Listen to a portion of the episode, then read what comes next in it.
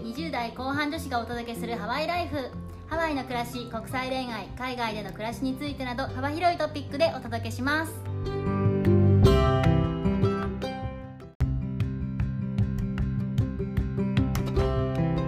こんにちは。こんにちは、ヨネピーとメッティです。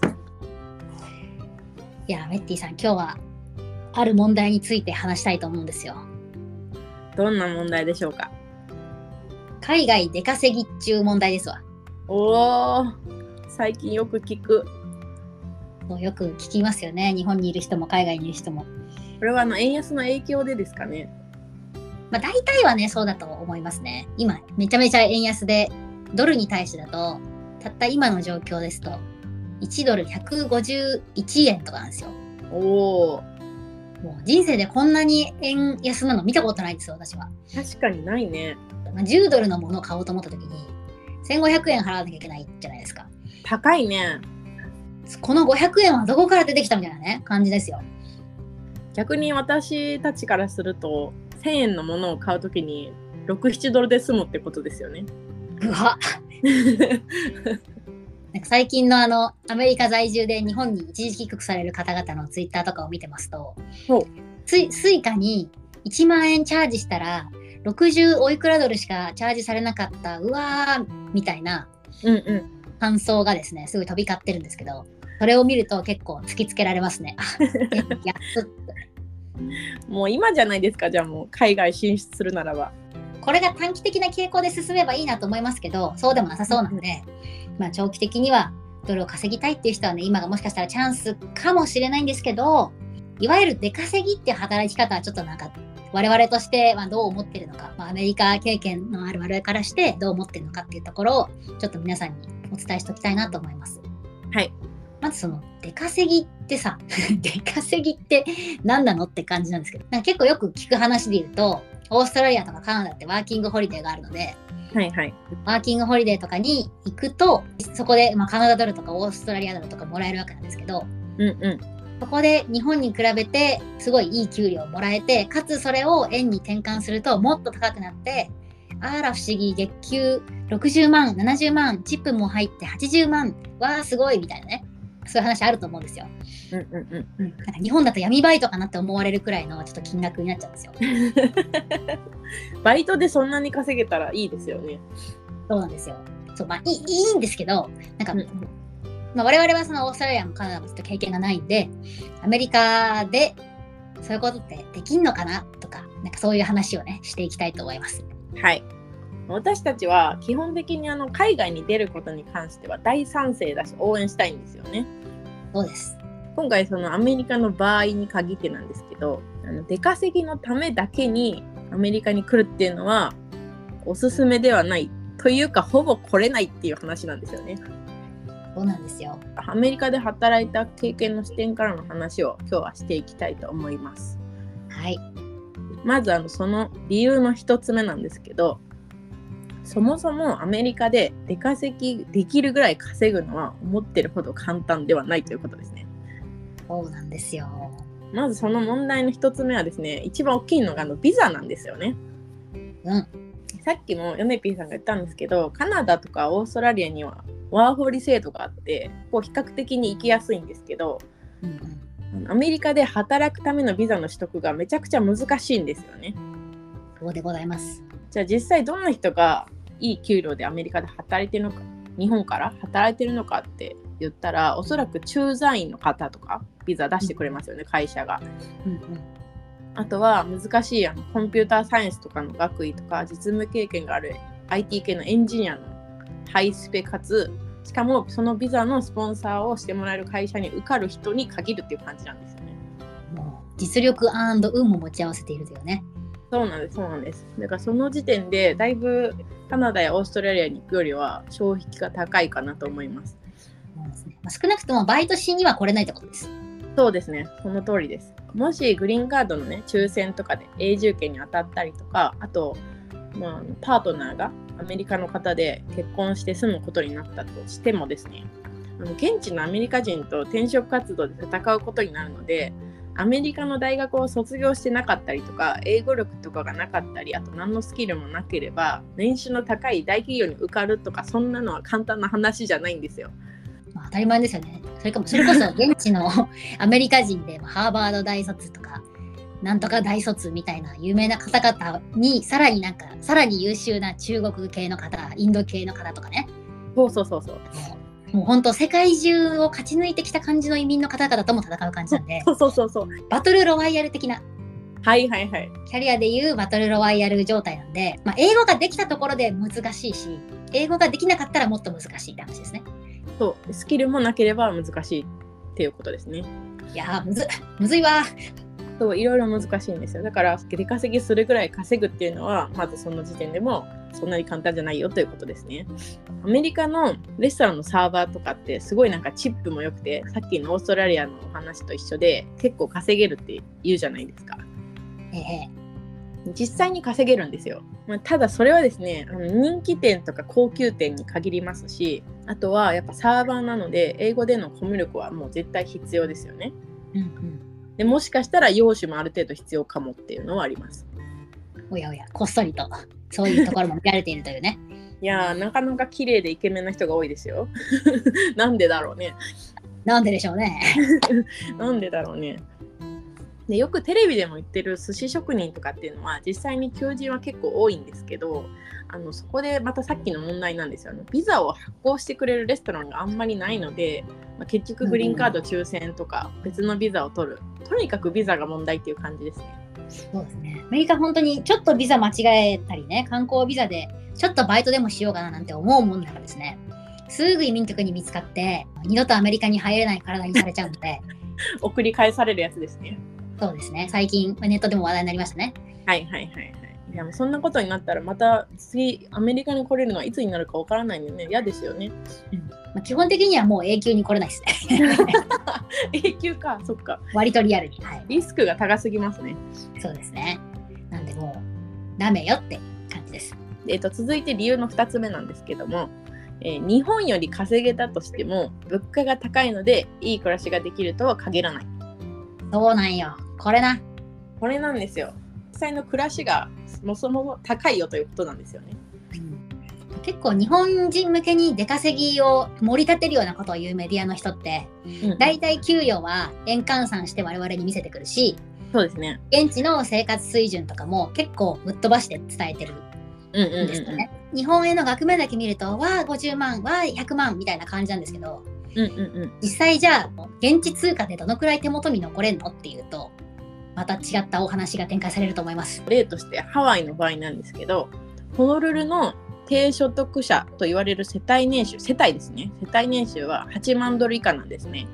でそれをさっき円換算にすると日本円だと1200万円になるんですよおやおやそうなんですよ1200万円でもう低所得者みたいな大変な話ですよねやばいですね。日本で世帯年収1000万と言いましたらもうすごいハイスペサラリーマンがめっちゃパワーカップルって感じですよ。そうですよねで平均の世帯年収は11万ドルなんで日本で1600万円まあこれが庶民というか平均ということなんですよねおやおや おやおや。そうなんですよ。まあ、もしその為替レートが変わったとしても11万ドルなんで例えば1ドルが100円で換算しても1100万円これで平均なんです。すごいおやおやですね、本当にね。でここだけ見るとあすごいなんかすごいいっぱい稼げるなと思っちゃうかもしれないんですけどまず家賃がですね東京の港区なんですよ。そうです。常に港区。で食費も全然日本より高いしランチだってどこ行ったって2000円ぐらいするのが普通なんですよね。しかもチップも絶対払わなきゃいけないので、部屋中で食べたら。そうそうそう。だからまあ20ドルからとかじゃない？そうだから生活費がすごくかかる。うん。だからみんな通ジョブしたりして頑張ってるんですよね。すごい。結構知私の知ってるハワイの知り合いの方でも通ジョブしてる方かなりたくさんいらっしゃいますね。はい、私もいっぱい知ってます。一見そのアメリカの給料が高いように見えるんですけど物価を考えると日本とアメリカどっちが豊かな暮らしができるかはちょっとしっかり目を凝らす必要があるかなと思います。うん、うちの夫は最大3ジョブしてました。おお 各有私もたまに3ジョブしてますね。マジか。強いな。持続的にじゃないですけど、ポツポツスリージョブな時が、はい、ありますね。2もすげえけど3もすげえよ。いや、もうお金がね、ないとやっぱ大変なので、生活が。み皆さんがやっぱりそういう思考になってきてやっとこの低所得者なり平均とか言われる水準にリーチしてるわけですから普通にやってるだけで稼げるとは当然思えないですね。そうなんです。で、理由の最後なんですけれども、これはちょっとマインドみたいなところになるんですけど、お金のね、ためだけで来ると、やっぱり外国で慣れない環境だし、楽しい生活を送れないので、目標を作ってから来ようということですね。これなあ本当お金のためだけで来た人って私は一応見たことないですけど私がいた時代、まあね、アメリカはさっきも言った通り、お金のためだけで来るのがそんなに簡単じゃないっていうのが一つね、理由にありますけど、うんうん。語学力いた活かしたいとか、英語を使って仕事の経験を積みたいとか、そんなのでも全然いいと思うし、私もそれですし、うんうん。あと、日本がね、窮屈に感じていて環境を変えたいとか、うんうん海外生活を留学以外の形で体験したいとかね。で、実際多いのはアメリカ人と結婚したいとか人も全然いるんですけど、まあ、かなり不純ですけど、目的がね、あるっていう意味では、まあ、割り切っていて良いんじゃないかと思います。これなまあ出会えるかどうかは別としてっていう話ですけど、はい、そうです。うんまあ、この辺の話はまあいろんなポ他の話でいっぱいしてるので、まあ、気になる人はそっち聞いてください。はい。でですね、ここからが次の本題に入るんですけども、そんな特殊なスキルなんてないよ。英語もペラペラに喋れないよ。グリーンカード当たらないよ。でもアメリカに住みたいよっていう人ですね。めっちゃよく丸出しだな。いやでも私これだなと思って、当時ね、来る前の時。みんな平凡というかすごい特別な才能があるってわけじゃなくてもアメリカに住みたいじゃない。ね。そうそう、そういう人、そういう人。で特に社会人経験、まあ、2、3年以上ぐらいの20代ぐらいの人におすすめしたいのが J ビザですね。はいはい。我々もお世話になりました。はい、ポッドキャストでもね何回か J ビザについてはお話ししたんですけど今日はもうちょっと突っ込んでお話ししていこうと思います。はい。でも我々も実際に過去取ったことがあるわけなので、おすすめの理由を2つぐらいご紹介していきますと、はい。まず1つ目の理由は、えー短くても数年の実務経験がある人しか、J ビザってそもそも取ることができないので、まあ実際に海外で働いた、海外で転職した経験があるっていうことで、その経験を自分の履歴書、まあこれからずっと使っていく履歴書に活かせるっていうところが一番のポイントかなと思います。うん、なるほど。うん私も書いてあります、履歴書に。ハワイハワイ州ホノルルで勤務って書いてあります。かっこいい。みんなここのカタカナが気になるので大体突っ込んできますね。確かに普通は見ないですよねカタカナ。そうなんですよ。帰国後の転職活動にも活かせるっていうことで、まあ、もちろん個人差もねあるし海外で実際何をしたのかっていうのは大きいと思うんですけど、うんまあ、ヨネピーさんはね大手の広告会社への転職に成功されておりましておめでとうございます。恐れ入ります。英語とは全然関係ないですけどね。実際に働いてたメディア時代の先輩は帰国後にあの大手動画配信サービスの会社への転職に成功されたみたいで実際に英語の面接とかもねやったみたいです。おお、外資系の朝ボスね。そうですみんなが知っている会社ですね。やっぱり海外で働いた経験があると、もちろんそこで海外で働ける実力があるっていうこともそうだし、何よりその英語力がある、少なくとも最低限はある、語学要員として、グローバル要員としてっていうのもすごい見られるなっていうのを感じてるので、おおなるほど。うんまあ実際どのくらい喋れるかっていうのは置いといて、うんうんうん。日本で留学もしたこともなく普通に暮らしている方々よりは絶対喋れるはずなのでそういうところはすごく自分をよくよりよく見せてくれるポイントかなと思いますね。うんうんうん、やっぱりそのヨネピーさんが最初におっしゃってた短くてもね数年の実務経験がないといけないっていうのもあるから、まあ、最初に日本でも経験があって海外でも経験してみたいなこう2つの経験を履歴書にかけるっていうのもいいですよね。うん、そうなんですよ。J ビザって一応その形態としてはインターンシップっていう形態なんですよ正式には。うんうんうん。なんですけどワーホリとかみたいな短期的なバイトとは違うんですよねやっぱり。なので短いとはいえ対外的には普通の会社員として事前に会社を決めてそこで働いたっていう経験なのであのファームでなんか積んでましたとか とかとはまた違ったインパクトを持つ履歴書にできると思います。うんうんうん、海外で転職活動を経験したぐらいの感じになります本当ですよ。すごいですよこれ。おすすめしやすいビザなのにそういう利点があるということですね。イエス。もう一つの理由をお願いします。はい。まあ身も蓋もないんですけど、はい。まあ、どうしてもアメリカに住みたい。アメリカで働きたいっていう人にとっては他のビザに比べるとはるかに難易度が低いことですね。あもう間違いない。そう働けるっていうところで一番難易度が簡単なのは間違いなくこのビザです。そうですね。であの学校とかに行くと F ビザだっけなあのそうですね。学生さん用のビザが取れるんですけどそのビザって、まあ、基本は働けないですね。学校の中でほんとちょっとバイトするとかできるみたいなんですけどうんうん。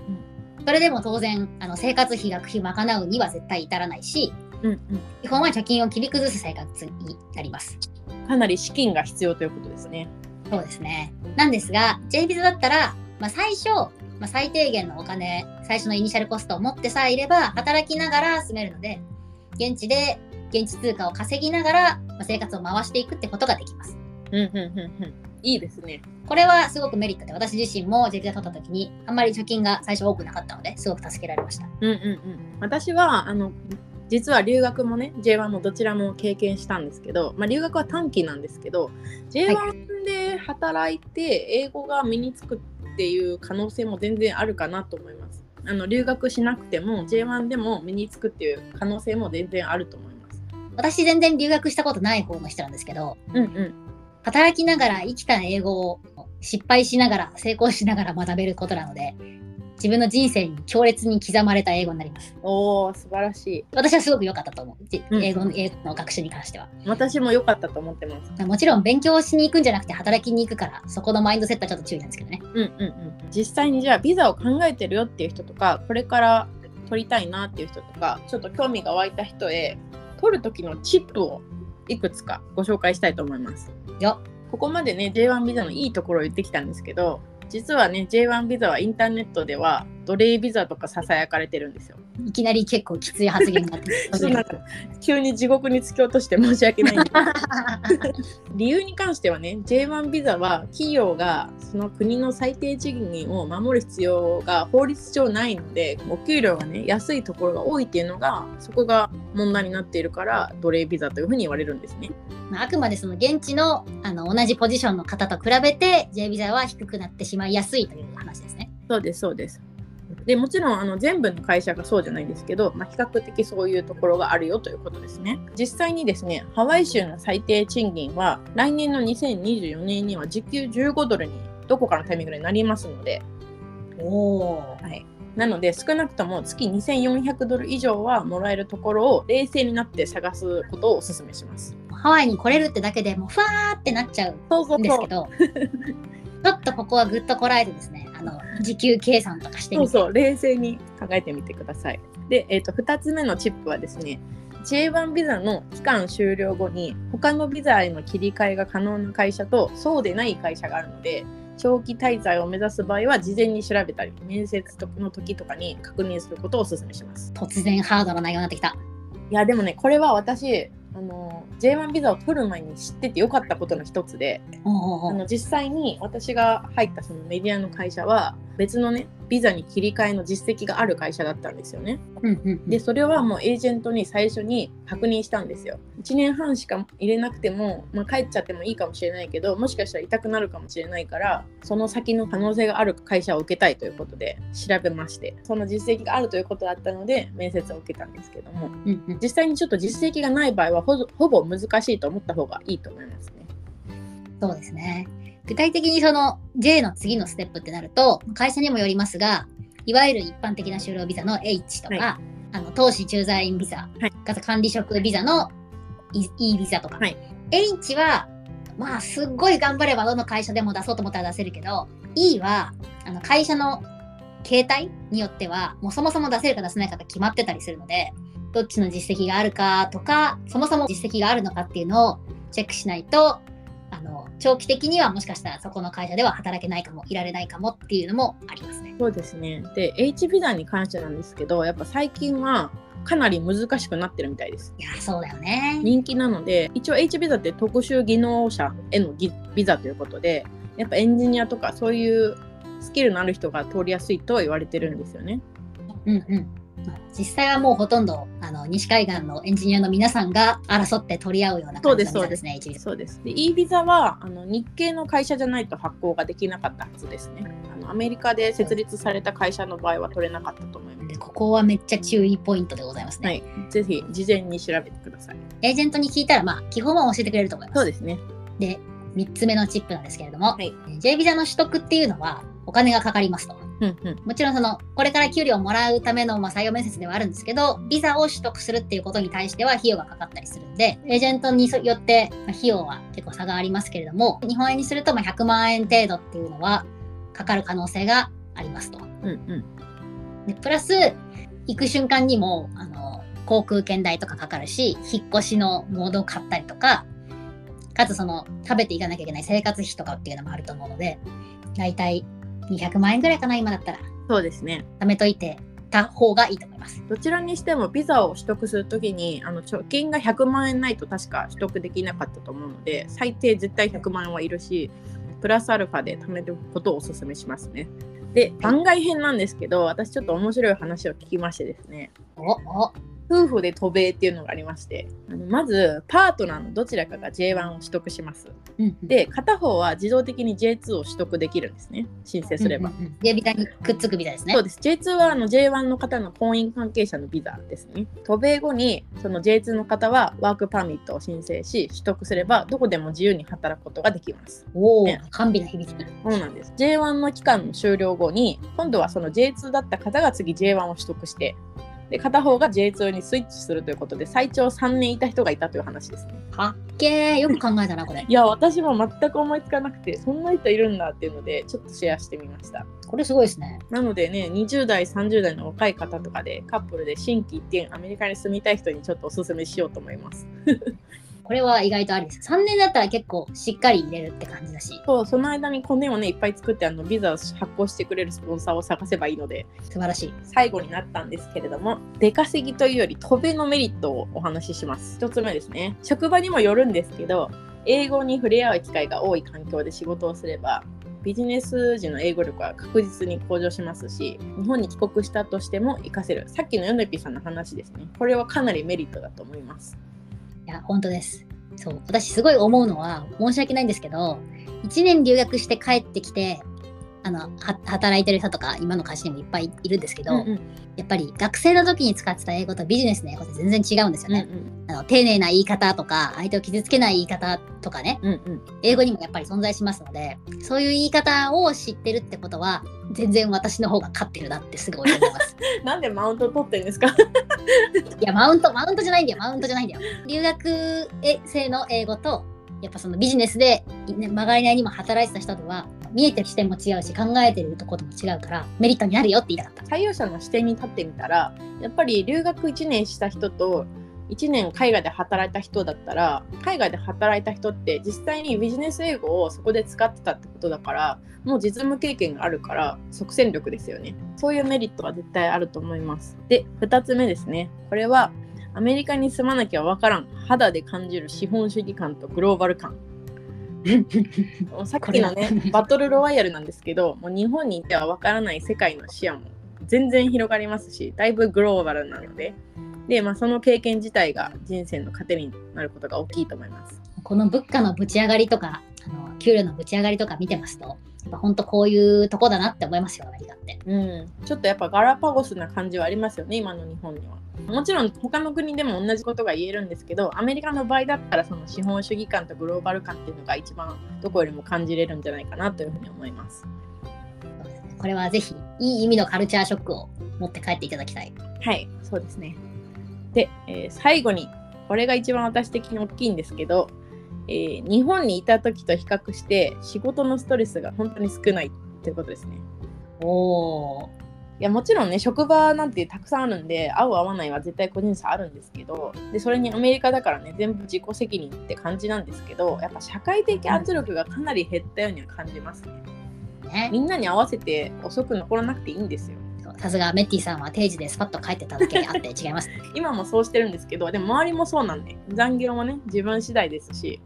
でバケーションに行くってなったらみんな基本的に行ってらっしゃいって感じなんですよそんなえー、なんか困るんだけど今休まれたらとかそんな人はいないんですよ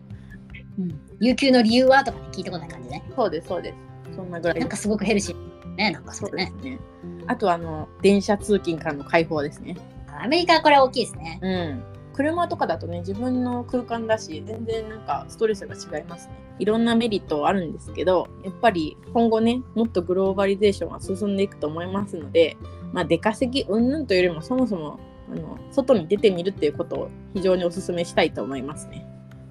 そうですね。こんな感じで今回は、まあ、出稼ぎと J ビザっていうことについて話してきたんですけど、はいもう一回言いますと、出稼ぎにはアメリカには来れませんよと。難しいですよっていう感じですかね、まあ、もし J ビザを使って、まずはアメリカに来てみたいなっていう思われるあの若い方がいらっしゃったらですね、それはぜひ我々の経験をつ参考にしてですね、来ていただければと思います。はい。ぜひいつでもウェルカムでございますでは本日もご清聴いただきありがとうございましたありがとうございました。では、マハロー。